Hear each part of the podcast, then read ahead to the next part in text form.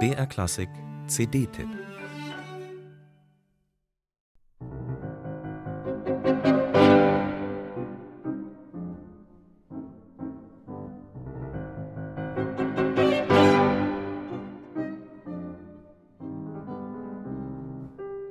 Muss das sein?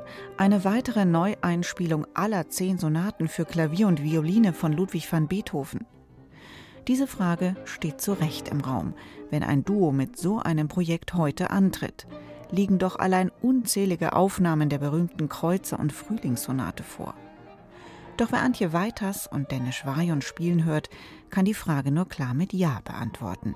Denn diese beiden Interpreten wissen, wie es geht begeistern sich unüberhörbar für diese Musik und damit auch uns Hörerinnen und Hörer.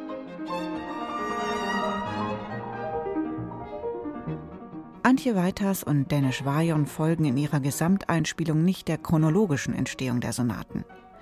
Auf vorliegendem zweiten Album stellen sie der dritten Sonate aus der frühen Werkgruppe Opus 12 zwei Sonaten aus Opus 30 gegenüber. Es überwiegt ein aufwühlender Charakter bei dieser Auswahl. Denn am Beginn steht die C-Moll-Sonate Opus 30. Sie ist neben der Kreuzer-Sonate wohl die dramatischste der zehn Beethoven-Sonaten. Die dann folgende Esto-Sonate aus Opus 30 schließt sich an. Die letzte Sonate dieser Werkgruppe in G-Dur ist schließlich ein heiterer Schlusspunkt auf dieser CD.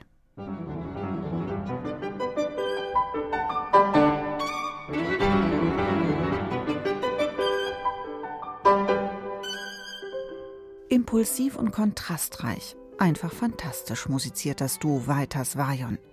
Extreme Verdichtungen und motivische Verknüpfungen werden transparent. Und das, obwohl sie Beethoven sehr intensiv durchexerziert.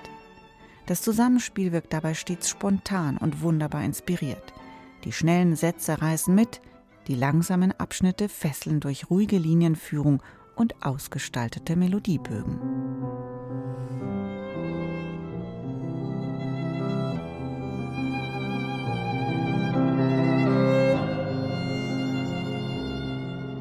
Beide Instrumentalpartien sind technisch höchst anspruchsvoll und absolut gleichwertig herausfordernd.